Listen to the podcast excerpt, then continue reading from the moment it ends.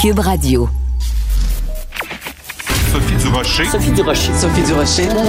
Mon nom est Sophie Durocher. Sophie Durocher.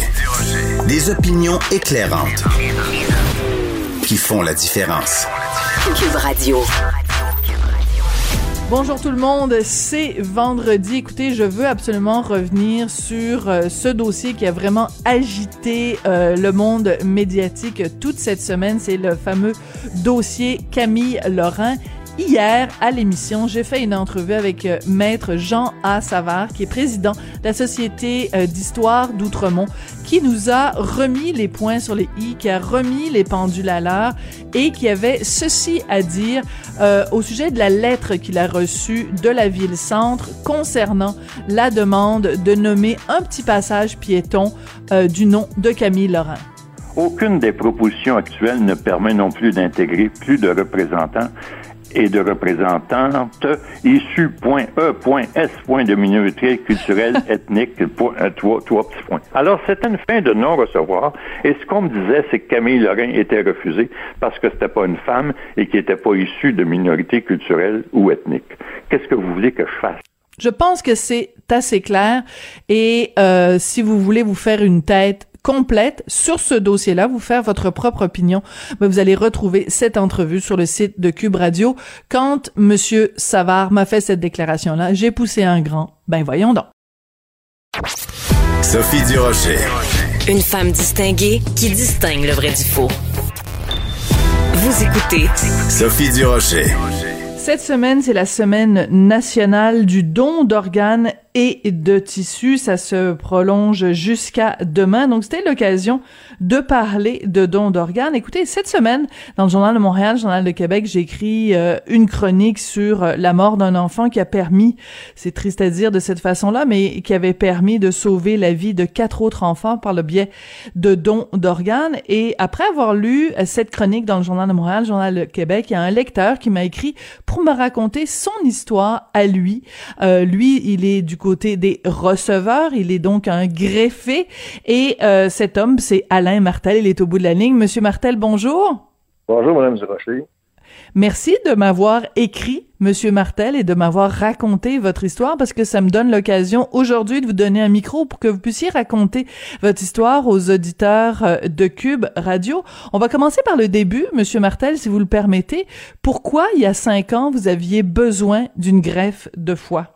Euh, ben, la raison première, c'est que c'est suite à un, en fin de compte, un accident de moto que j'ai eu euh, quelques années avant. Et puis, à ce moment-là, ils ont découvert que j'avais une problématique au foie.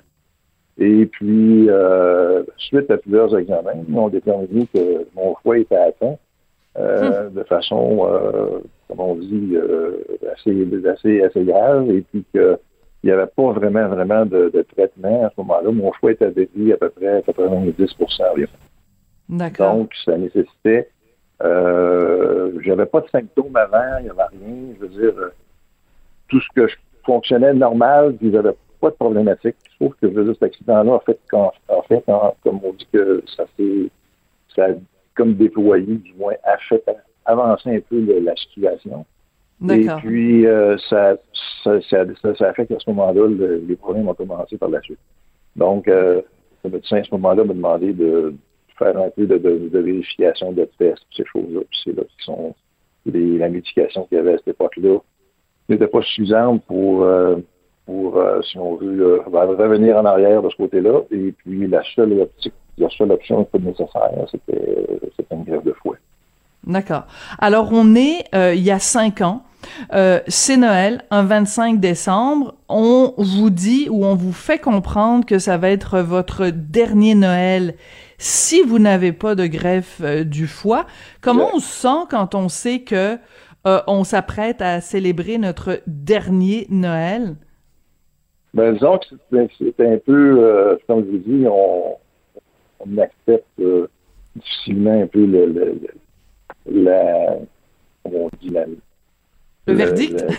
Le, verdict, si on veut. Et puis, euh, sauf que, je veux dire, euh, il y avait quand même une possibilité. La seule possibilité que j'avais, comme je dis, c'était, c'était la grève de foi. Et puis, euh, mais c'est pas une certitude, ça. Je veux dire, ça dépend toujours, comme tout le temps, ça dépend des valeurs. Et puis, euh, est-ce qu'on va en avoir un à temps? Est-ce qu'on ne l'aura pas? C'est toujours une crainte qu'on sait pas. À ce moment-là, moi, naturellement, euh, je savais que euh, le temps avançait aussi comme ça. Et puis, je veux dire, c'est quand même optimiste aussi de nature. Parce que moi, ça va, ça va arriver quand même. Il reste que, on a toujours un petit lumière en arrière de la tête. Il nous dit, oui, mais si ça n'arrive pas, ben, c'est ton, c'est ton demi Noël que tu vas vivre. Puis, euh, c'est comme ça que ça s'en va. À ce moment-là, on Alors, accepter cette, chose. Mm-hmm.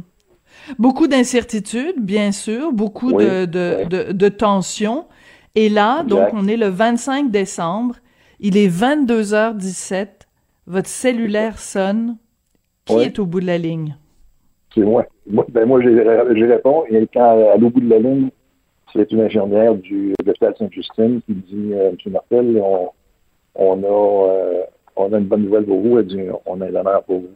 Alors, euh, je c'est sûr que dans, où j'étais à ce moment-là, tout le monde savait que cet appel-là, -là, c'était quand ils m'ont vu répondre à l'appel, personne ne parlait. Hmm. Comme on dit 20, fois dans la, dans, dans, la maison. Et puis là, ben, là à ce moment-là, quand j'ai eu l'appel, ben, c'est ça, faut que je m'en aille à Montréal parce que je dis, ouais, ben, avec tout le monde qui est jouait, puis tout ça, ils m'ont dit, hey, ça va être content pour toi, ça va bien aller, puis, euh, fait que ça, on va, euh, quand on va te donner un coup de main, puis euh, c'était besoin de quelque chose, finalement, parce que le délai est quand même assez court. Il nous donne à peu près oui. euh, en, deux, deux, heures et trois heures là, pour se rendre, parce que... Et vous habitez où, vous, M. Martel? Moi, j'étais à Québec. Il là là. Et puis, là, Il fallait que vous vous rendiez à Montréal. Il là là. Oui, oui. c'est ça. Puis là, ben, je veux dire, euh, on avait quand même euh, fait des. En tout cas, prévu un peu la match, là. Euh, si ça arrivait à ce moment-là, ben, j'avais déjà euh, deux personnes qui, euh, qui voulaient me reconduire. Et puis, si les autres ne pouvaient pas, pour un, un quelconque, quelconque problème, à ce moment-là, j'avais deux autres personnes là, qui étaient en, en backup au ça arrivait. D'accord. Alors. Alors. Qui sont reconduire. Eh mon Dieu. Et là, donc, on imagine, faut quand même rappeler à tout le monde, on est le soir de Noël, donc vous êtes entouré de votre famille. Le téléphone sonne, on peut pas imaginer un plus beau cadeau de Noël. Mais là, c'est la course contre la montre parce que vous devez, donc, de toute façon, quand on attend une greffe, c'est la course contre la montre. Euh, Est-ce que la greffe va arriver avant, euh, évidemment, euh, l'échéance, la grande échéance? Mais là, c'est une course contre la montre pour se rendre à Montréal. Juste une précision, Monsieur Martel. Pourquoi c'est un appel de Sainte-Justine? Ça veut dire que le donneur était un enfant? Excusez-moi, c'est pas Sainte-Justine, je me suis trompé, c'est Saint. Ah, d'accord. Ah, d'accord. Bon, parfait. Bon, alors là, c'est plus clair. Parce que ça, il y avait quelque chose qui marchait pas, là, dans, dans votre, dans votre, dans votre Non, histoire, non, mais je comprends que c'est l'émotion aussi. Vrai, c'est Bon, alors. C'est Saint-Luc. Bon, vous arrivez à Montréal à temps. Là, la, la greffe a lieu. Expliquez-moi un peu comment vous vous sentez, vous. J'imagine beaucoup d'émotions. Vous êtes avec vos frères. Euh, comment ça se passe, Oui, Monsieur mais Martel? eux autres, euh, à l'arrivée, fin de compte les personnes qui viennent de là, je veux dire, euh, mes frères, eux autres sont venus me reconduire. Et puis, c'est à ce moment-là, pour, pour, pour eux, là, ça s'arrête là. Euh, Eux autres, à ce moment-là, le personnel hospitalier, il prend en charge. Ma conjointe était avec moi à ce moment-là. On est des, elle est le seul qui, qui, qui vient avec moi là, euh, avec, dans la chambre qu'ils nous ont donné temporairement avant la préparation. Et puis là, il y a des, il y a des personnes qui nous euh, qui viennent me voir et qui me disent ben, écoute, euh, tu vas être greffé demain matin autour d'une heure après-midi, dans l'après-midi. À ce moment-là, on a une préparation là, médicale à faire faire là, pour, pour en fin de compte, que ça puisse que l'intervention puisse se faire. Pour des examens, prise de sang, ces choses-là.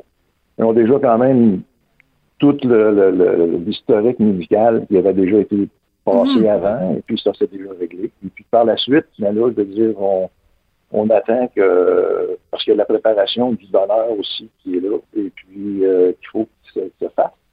Et puis il y a des, il y a des choses de dernière minute qui viennent nous dire, parce qu'on dit, on vous prépare pour votre intervention.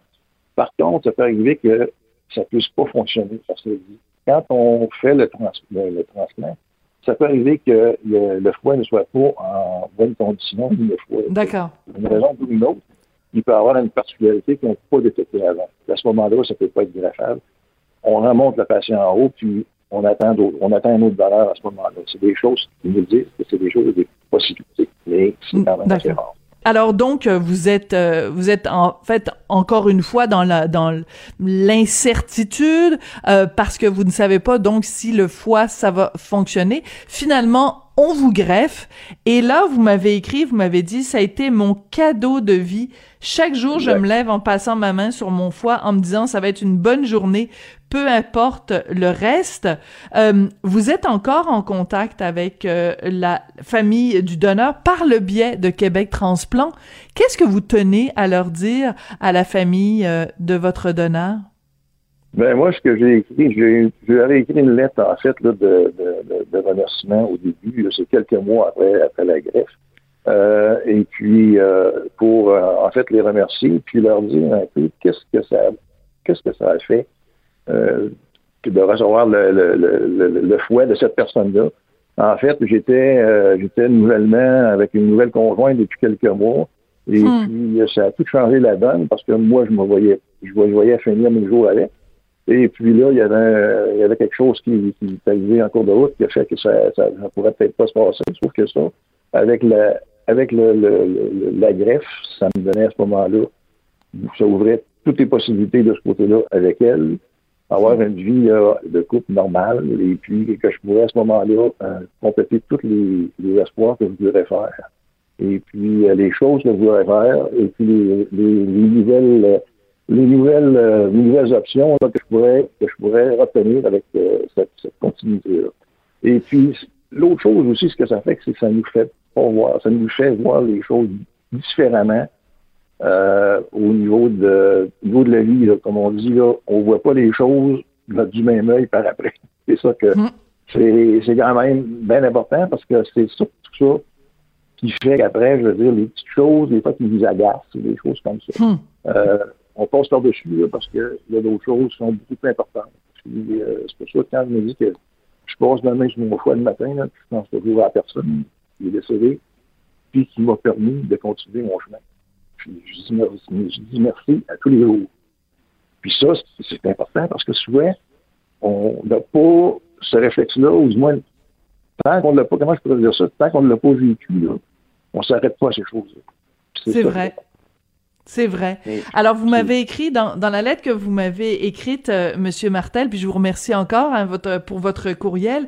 Vous me dites que cette lettre-là que vous avez écrite euh, euh, à la famille du donneur, je vous cite, ça leur avait fait le plus grand bien suite à la peine de la perte du membre de leur famille et que c'était ce qui leur a permis de compléter leur deuil. C'est extrêmement important. C'est tellement important. En effet, on imagine la famille de ce donneur dévastée par la mort de cette personne euh, qu'ils ont euh, aimée euh, et donc que la vie leur a arraché. Mais le fait que vous ayez écrit cette lettre et que vous ayez raconté l'impact que ça a eu dans votre vie, ça a été comme un, un baume pour les aider à faire le deuil. C'est incroyable cette histoire-là. Oui. Oui, parce que cette personne-là, moi, quand j'ai communiqué avec les gens, les gens de Québec Transmet, quand j'ai demandé s'il y avait eu des nouvelles de ma lettre, elle a dit oui. La personne m'a dit oui, on a reçu une lettre de suite à ce que vous lui avez envoyé. Puis c'est là qu'elle m'a dit ça. Elle dit, vous savez, elle dit, ces gens-là, ça leur a fait tellement bien. Là. Elle dit, ils ont fait des photocopies de votre lettre qu'ils ont donné à chaque membre de leur famille pour, euh, pour en fin de compte, pour comme témoigner de ce que c'est que vous leur avez dit, puis qu'est-ce que, ce que, le, que le geste qu'ils ont fait ou que la personne a fait. Ben, c'était quand même une belle, une belle récompense. Mm. Une personne, me dire, a reçu, là, et puis que ça n'a pas tombé dans, ça n'a pas tombé dans le néant, ça a continué continuer à vivre à l'intérieur d'une autre personne. C'est ça que c'est ça qui est important. Absolument. Ça, a eu un impact bien majeur, ça a contribué à faire leur, comment on a, faire leur deuil et puis à passer à travers toutes ces étapes-là. Hmm. C'est très important votre témoignage cette semaine, euh, Monsieur Martel, parce qu'on peut on peut parler à des spécialistes, on peut parler à des gens de Transplant Québec, on peut parler de toutes sortes de, de, de témoignages, mais le témoignage de quelqu'un qui est euh, le bénéficiaire en fait, qui est le, receveur de cette greffe-là, c'est le témoignage le plus important. Et euh, c'est pour ça que dans le courriel que vous m'avez envoyé, vous finissez en disant de là l'importance de signer notre carte, d'en parler avec notre famille sur nos intentions parce que plusieurs vies sont sauvées grâce à ce don ultime. Quel message vous voudriez envoyer aux gens qui nous écoutent et qui sont réticents, qui sont mal à l'aise de parler de ça avec leur famille? Ça leur tente pas d'évoquer la possibilité qu'ils meurent un jour. Faire, se faire parler de don d'organes, ça les met mal à l'aise. Qu'est-ce que vous voudriez leur dire?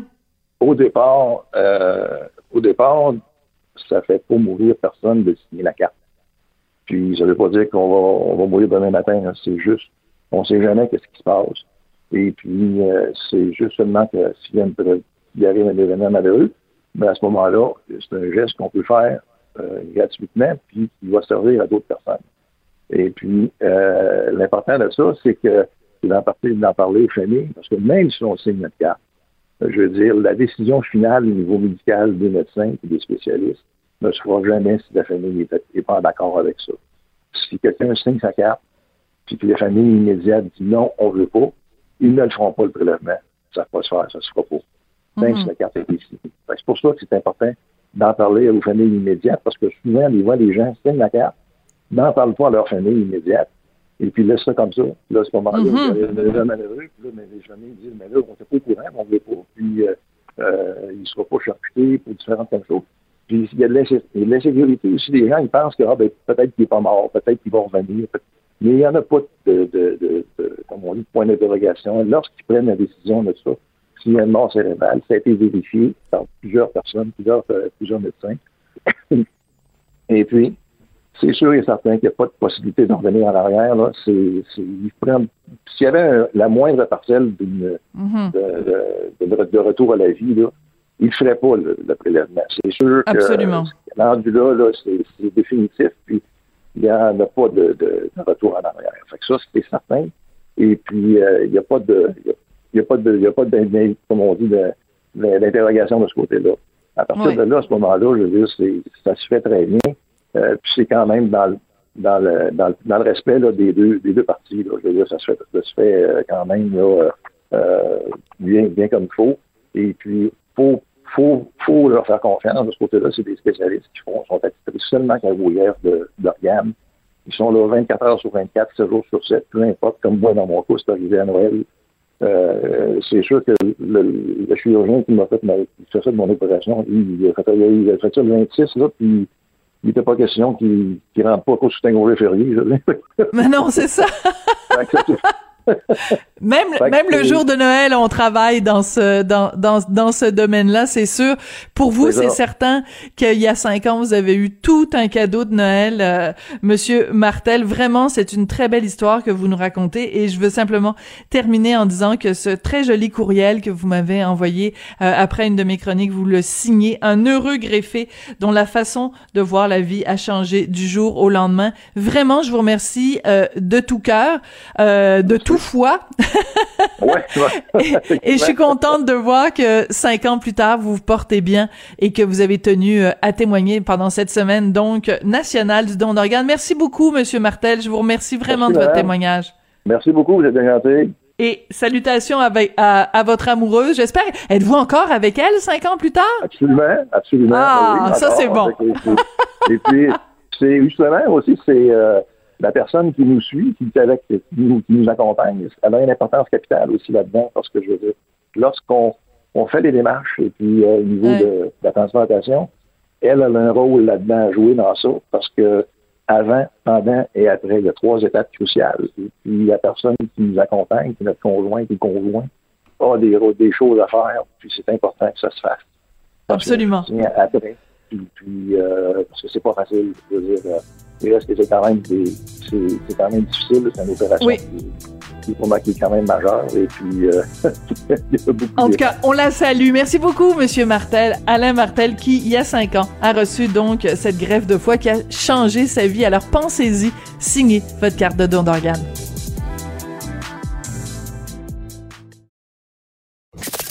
Avertissement. Cette émission peut provoquer des débats et des prises de position pas comme les autres. Vous écoutez Sophie Durocher. Il y a un mot qui commence par un i qu'on n'a pas le droit de prononcer. C'est le variant indien. Oui, je l'ai dit, le variant indien. Alors, il y a toute euh, une controverse cette semaine. Il y a des gens qui disent euh, il ne faut pas prononcer le variant indien parce que ça risque de stigmatiser la population. Il est préférable de dire le variant B .1.617 euh, et il y a une controverse aussi à cause de la une du journal dans lequel j'écris, Journal de Montréal, Journal de Québec, parce que cette semaine, euh, mes collègues ont fait la une avec une photo de Justin Trudeau, premier ministre, tirée de son voyage euh, il y a quelques années de ça, où il était allé en Inde et s'était costumé comme un Indien, euh, ou plutôt comme un des membres de Village People, pour les, plus jeunes se souviendront à quoi je fais référence, bref, et le journal interpellait Justin, euh, Justin en lui demandant quand est-ce qu'il allait euh, fermer les frontières. Bon, ça a créé toute une controverse. Euh, mon chroniqueur du vendredi, Jean-François Lisée, ex-chef du Parti québécois, voulait en parler ce matin. Alors Jean-François, ton opinion sur toute cette controverse-là? Ben, je trouve que ça dit quelque chose, ça dit plusieurs choses intéressantes sur l'époque dans laquelle on vit.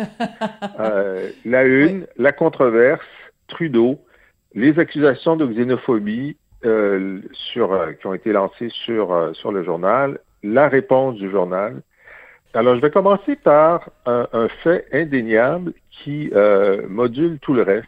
Il y a dans notre société et un peu partout euh, une petite proportion de racistes imbéciles qui, lorsqu'ils voient qu'on parle d'un virus qui vient de Chine, s'en prennent à nos concitoyens d'origine asiatique. -hmm. euh, c'est absolument intolérable. Ce sont des idiots. C'est et parce qu'ils existent, euh, on se dit ben là, on ne veut pas alimenter euh, la violence qu'ils imposent à nos concitoyens asiatiques ou dans ce cas-ci indiens qui n'y sont vraiment pour rien. Et donc, on va faire attention à ce qu'on dit et à ce qu'on montre. Euh, c'est leur faute et ça crée une réelle pression parce qu'on ne veut pas que nos concitoyens soient victimes de violence et de harcèlement.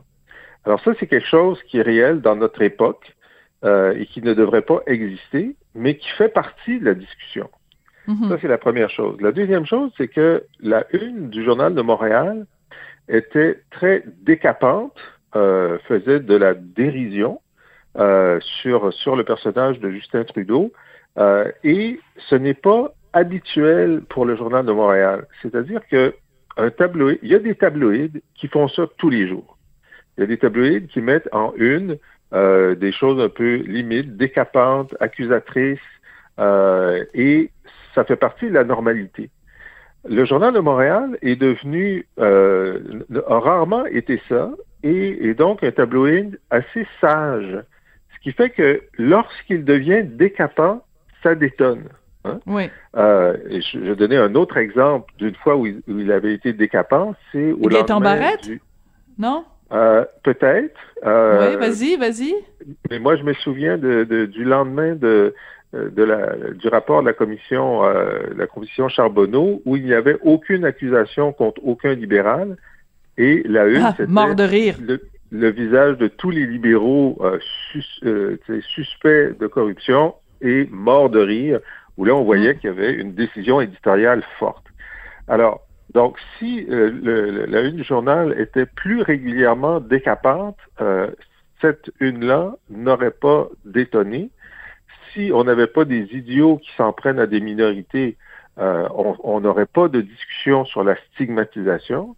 Euh, parce que le virus chinois, le variant britannique, le variant brésilien, ben voilà. euh, le variant indien, ce sont des choses qui existent. Et de façon un peu étonnante, les racistes imbéciles ne s'en prennent pas aux Britanniques. Et pour l'instant, à cause du variant britannique qui est pourtant très dur, les Britanniques n'y sont pour rien, évidemment. Bon. Mm -hmm. Mais donc, on est dans une époque où euh, il y a une difficulté de nommer les choses, pas parce qu'elles sont innommables, mais parce que on a quelques idiots qui, euh, qui ne comprennent pas, ne feront pas la différence entre euh, nommer la, la, la géographie d'origine euh, d'un virus euh, et le fait que on a des citoyens qui, viennent de ces régions-là et qui n'y sont pour rien et qui devraient être laissés complètement tranquilles. Oui. Alors, il y a deux choses que je veux euh, euh, rajouter à ta, à ta discussion, Jean-François. Premièrement, le magazine L'Actualité, qui est un magazine que tu connais bien, puisque tu as déjà euh, écrit dans ses pages, si je ne m'abuse. Donc, ils, font ils font une petite newsletter, donc une petite lettre que, que je reçois quotidiennement. Et là, le, le, dans l'infolettre, on nous dit, bon, variant indien, on va démystifier un certain nombre nombre de, mythes concernant le variant indien. Euh, donc, ça, ça, s'intitule Variant indien double mutant, pas de panique. Alors moi, je me dis, ah, très intéressant, on va aller voir ça. Et là, je lis le texte et malgré le fait que le titre, c'est bel et bien variant indien, pas de panique, la première chose qu'on nous dit, c'est euh, il, euh, cela ne veut pas dire que tous les cas retrouvés viennent de l'Inde, ni même que la mutation elle-même s'est produite en Inde. Il vaut donc mieux le désigner par son code scientifique B.1.617 pour ne pas ostraciser les ressortissants indiens. Donc on a un magazine qui titre son titre, d'un truc de façon très accrocheuse en disant variant indien, genre on va vous donner la vérité sur le variant indien. Mais la première chose qu'on nous dit, c'est il faut surtout pas l'appeler variant indien parce que ça pourrait ostraciser les ressortissants indiens. Je trouve que ça, ça, ça symbolise tout à fait l'espèce de, de, de, schizophrénie de l'époque actuelle. Et c'est pas sans rappeler euh, la controverse du mot qui commence par un N.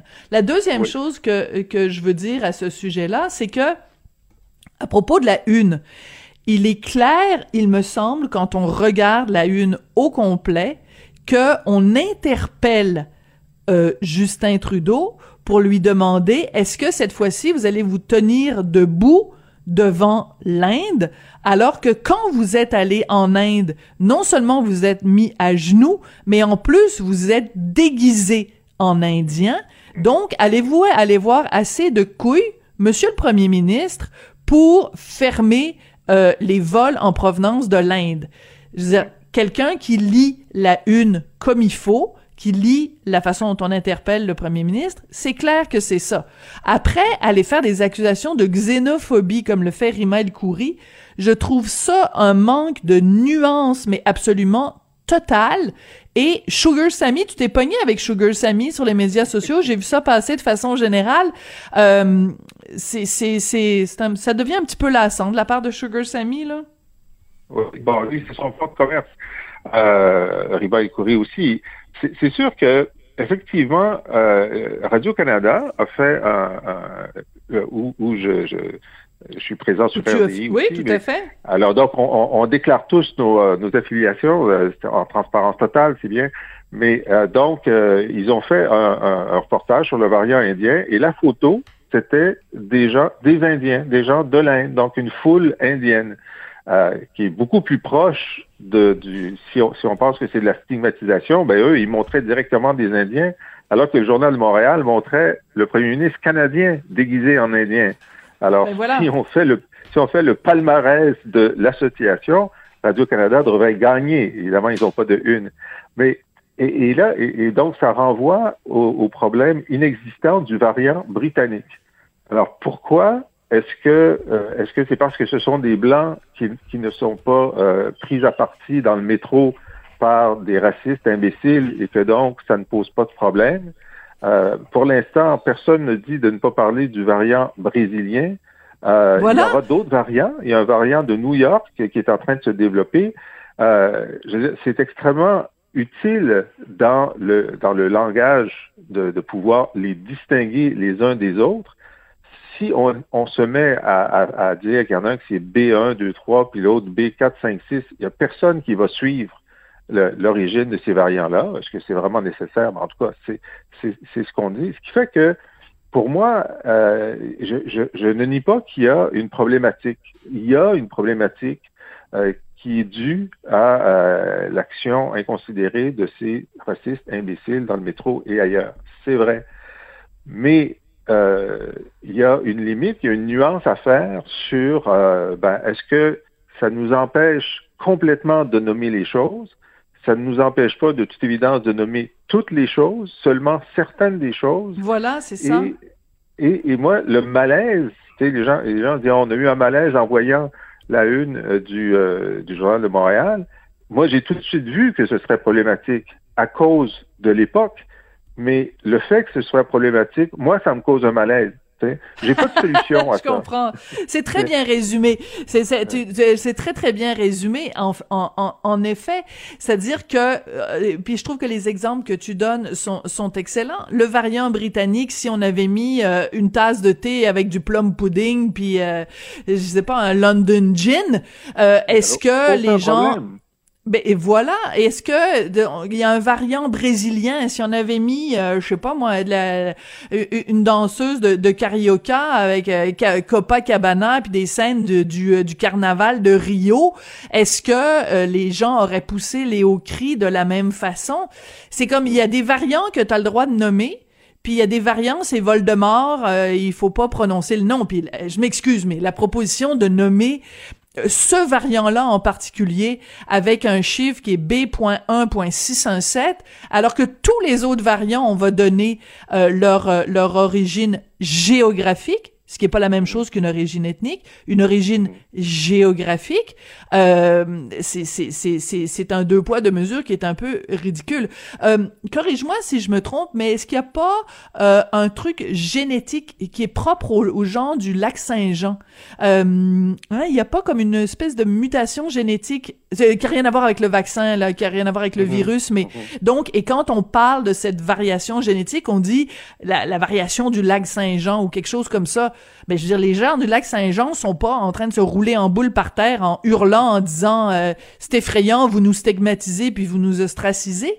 Je veux dire, il y a ben, des choses pas qui ça parce qu'ils pensent qu'on les accuse d'être consanguins. Mais regarde, ça, ça, renvoie, ça renvoie au, problème du stéréotype. Euh, il y a des stéréotypes qu'on ne peut plus utiliser, mais il y en a qu'on peut utiliser. Euh, puis ton exemple est excellent. Pour le variant britannique, on peut montrer euh, la reine avec le virus, on peut montrer Big Ben avec le virus à la place de l'horloge, on peut tout faire ça.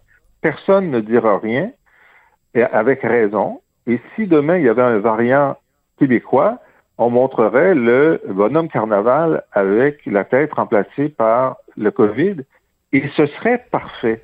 Ça ne poserait aucun problème. Tu comprends? un, variant britannique, on montre euh, un variant de New York, on montrerait la statue de la liberté avec la, tête transformée. Ça ne poserait aucun problème. Donc, il y a des, des, stéréotypes qui sont acceptables et maintenant, il y a des stéréotypes qui sont inacceptables à cause de leur origine ethnique parce qu'ils représentent des minorités. Les stéréotypes sont euh, évidemment grossiers, euh, sont réducteurs, mais ils sont utilisés comme des raccourcis euh, dans la caricature, dans, dans le dans l'illustration, pour faire comprendre de quoi on parle. Et moi, je, je m'élève contre la discrimination du stéréotype. je pense que le stéréotype peut être utilisé pour tous. et donc, cette, ré et, réduction du nombre de choses, ouais. Oui, mais excuse-moi, mais la personne qui est le plus coupable de stéréotypes dans tout ce dossier-là, c'est toujours bien Justin Trudeau quand il est allé en Inde et qui s'est costumé comme s'il était un membre du Village People. Lui et sa femme avec le bindi rouge en plein milieu du front et ils ont costumé leurs enfants.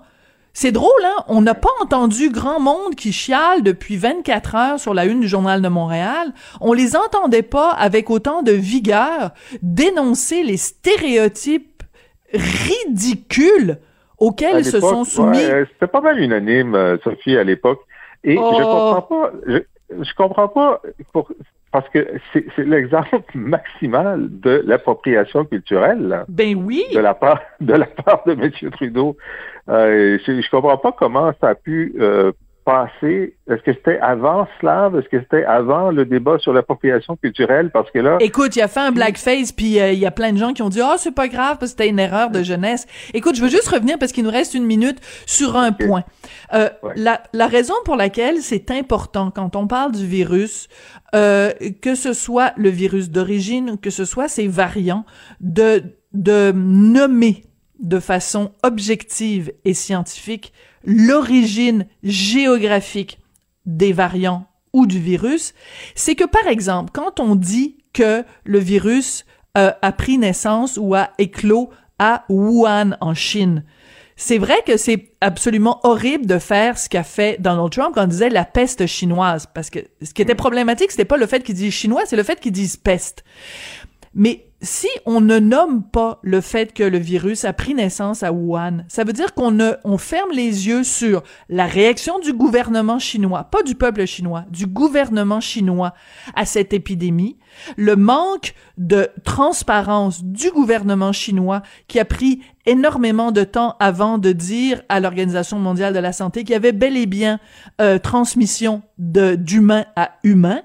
Si on ne nomme pas l'origine du virus, et qu'on ne dit pas le virus de Wuhan ou le virus chinois, ben on se fait l'économie de ce contexte-là qui permet de comprendre pourquoi euh, il y a des gens qui se qui poussent les hauts cris et pourquoi l'Organisation mondiale de la santé a envoyé des inspecteurs en Chine. On les a toujours bien pas envoyés à Pointe-aux-Trembles, les, les, les inspecteurs de l'Organisation mondiale de la santé c'est clair, c'est clair. La, la, la, la, responsabilité de la dictature chinoise est écrasante dans la dissémination du, euh, du virus. Mais tu as raison, mais il faut pas se tromper. Absolument. entièrement d'accord euh, avec toi.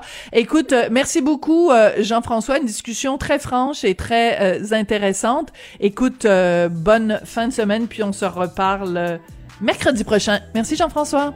Merci à toi, au revoir. Jean-François Lisée, donc ancien chef du Parti québécois qui est chroniqueur avec nous deux fois par semaine et il est aussi chroniqueur à Radio-Canada, donc euh, ça, ça équilibre les, les choses. C'est toujours intéressant de lui parler.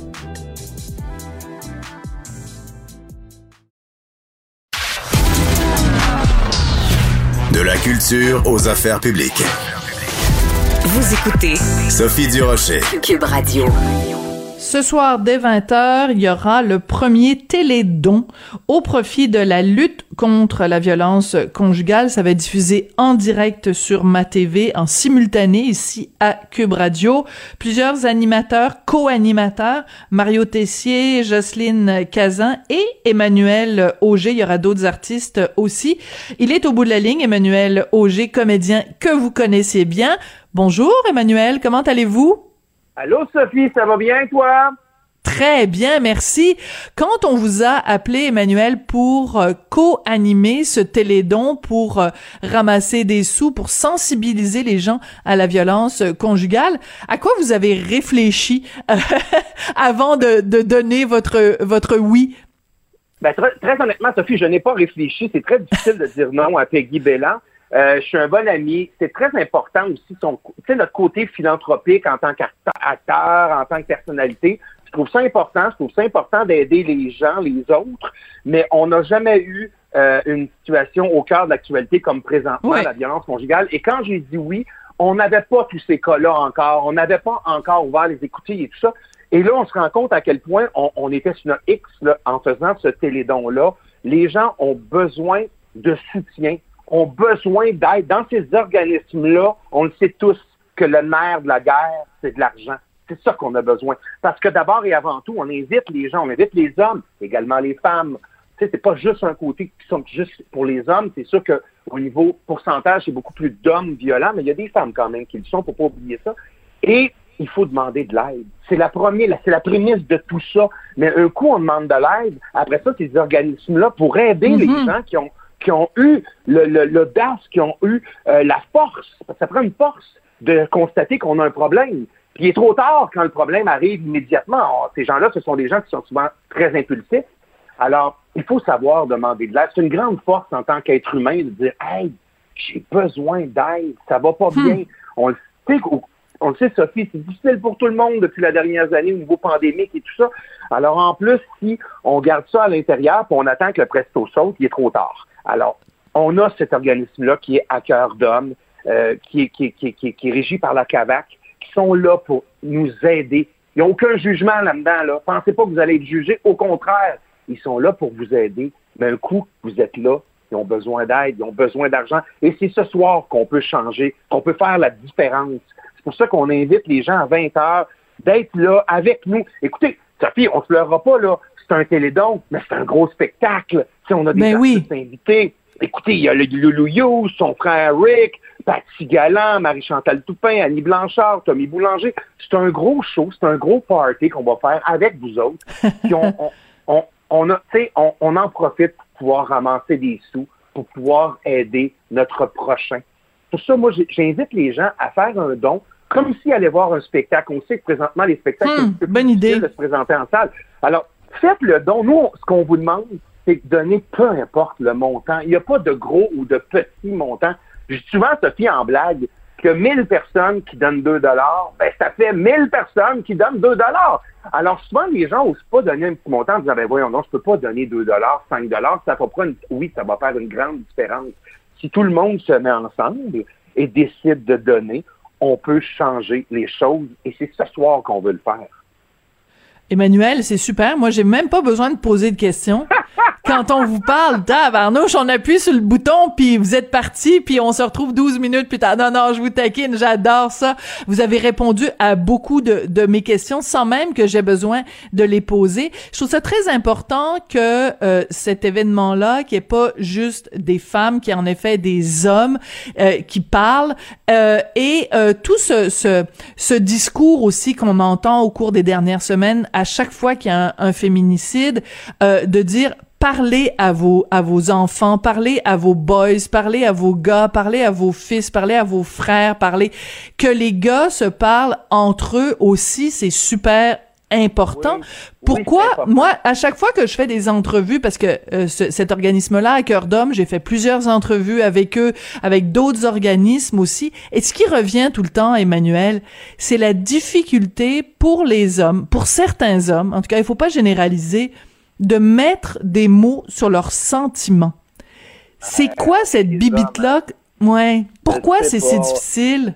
Je peux pas mettre le doigt sur le bobo, Sophie, mais c'est vrai, les hommes, on a souvent de la difficulté à, à jaser. entre Nous autres, on le fait dans un vestiaire de hockey, mais on jase de tout et de rien. Quand on arrive de jaser de nos propres sentiments, de ce qu'on vit, on dirait il y a- une question de tabou. Je le sais pas. On est plus ouvert qu'on l'était. Je crois qu'il y a une Oui. ouverture qui se fait, mais on doit être encore plus ouvert qu'on l'est. Puis oui, je j'arrête pas de le dire et je le dirai jamais assez, de demander de l'aide avant que le presto saute.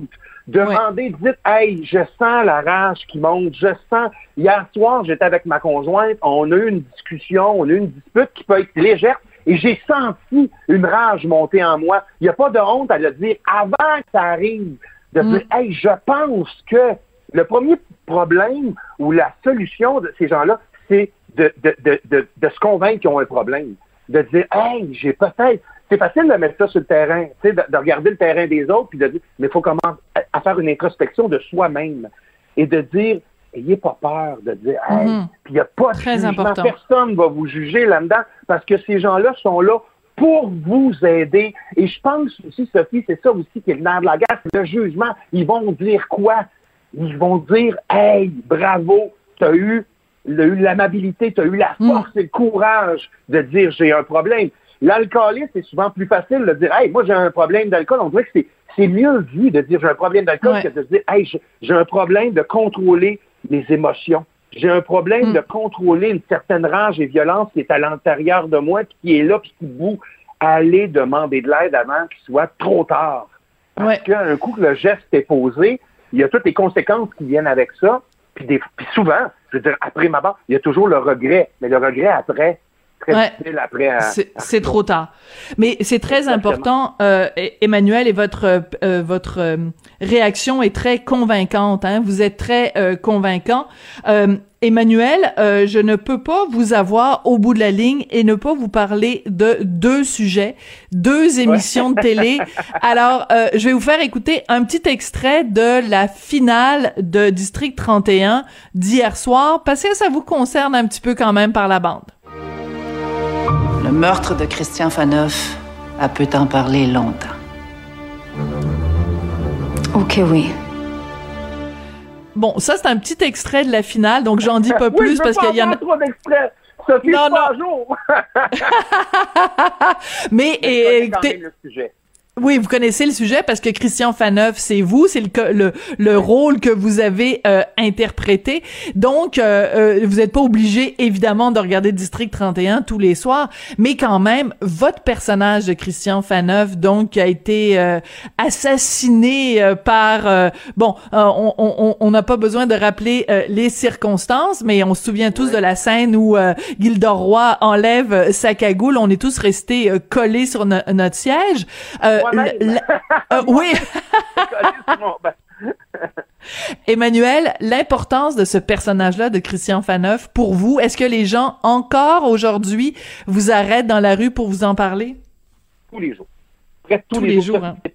Pas des farces, tous les jours. Puis je reste un peu étonné parce que depuis un an, euh, le port du masque est obligatoire dans les lieux publics. Et je me dis, comment ils font pour me reconnaître? C'est quand même, c'est pas un masque. J'ai un masque et des lunettes de soleil. Tu sais, mais je me dis, comment les gens le font? Puis c'est un personnage qui a, qui a tu sais, c'est, c'est, un, le personnage a marqué une certaine génération et euh, euh, il y, a, y, a, y, a, y, a, Paul Arcan qui m'avait dit le lendemain de, la diffusion de l'émission, il m'avait dit, Monsieur Auger, êtes-vous conscient que vous êtes un des rares personnages au Québec à être mort en légende? On va se rappeler de vous encore longtemps. Et c'est un, ça a été un, un, un baume sur ma blessure quand il m'a dit ça, parce qu'effectivement, c'est dur à, accepter quand l'auteur t'appelle pour te dire ben c'est terminé le personnage. Oui, il y a, y a, quelque chose de, de, de, de, gratifiant en disant écoutez, je, je termine la scène de façon extraordinaire. Tu sais, J'avais dit à Luc, moi, l'année passée, tu as fait mourir Nadine Legrand, cette année, c'est moi. C'est quand même un, privilège. Oui, oui. Euh, un honneur, un honneur de faire ça. Mais euh, je, suis quand, je suis quand même très content de savoir que le personnage est encore au cœur de l'action. Tu sais, en blague, souvent, si on nous donnait 100 dollars à chaque fois qu'on nomme Christian Faneuf, ma comptable serait très heureuse. J'adore ça. C'est vrai.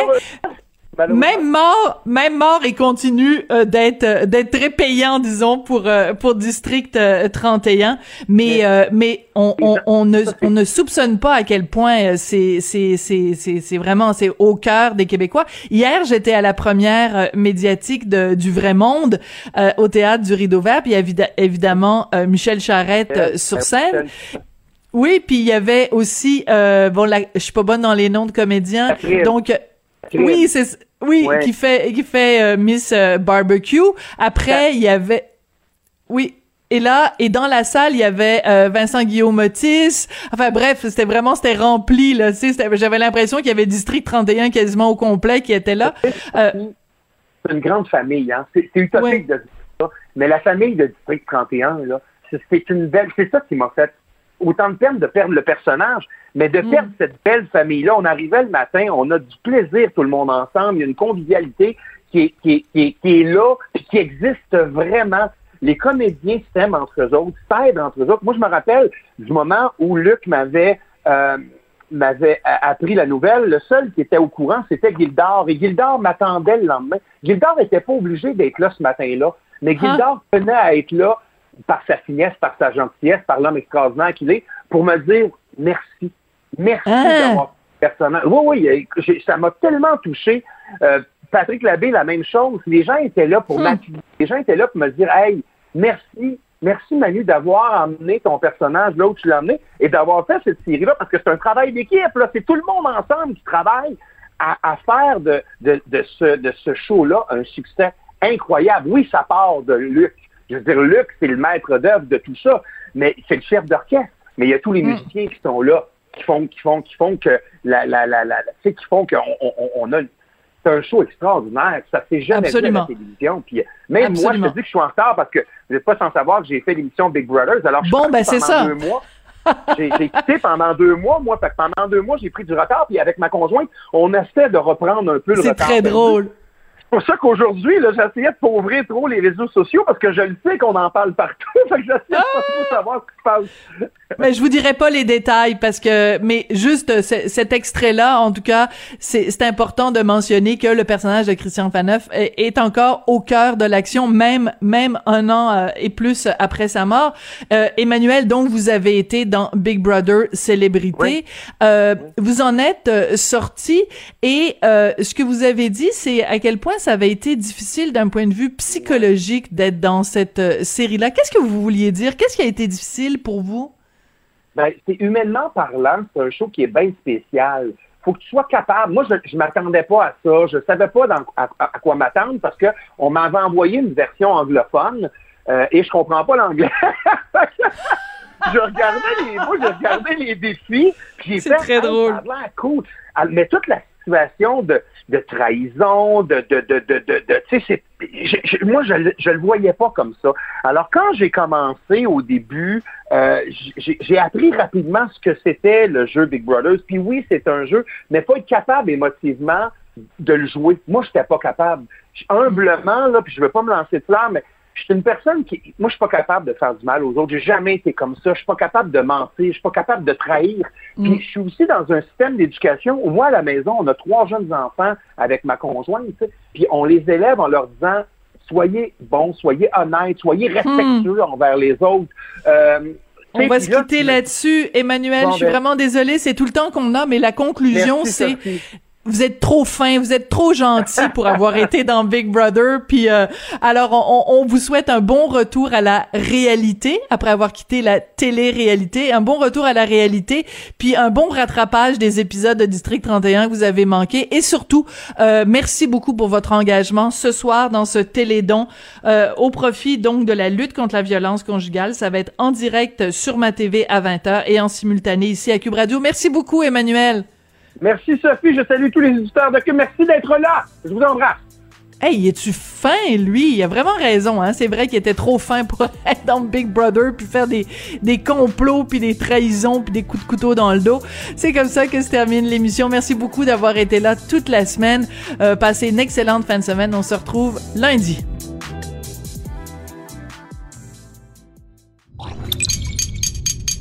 Cube Radio.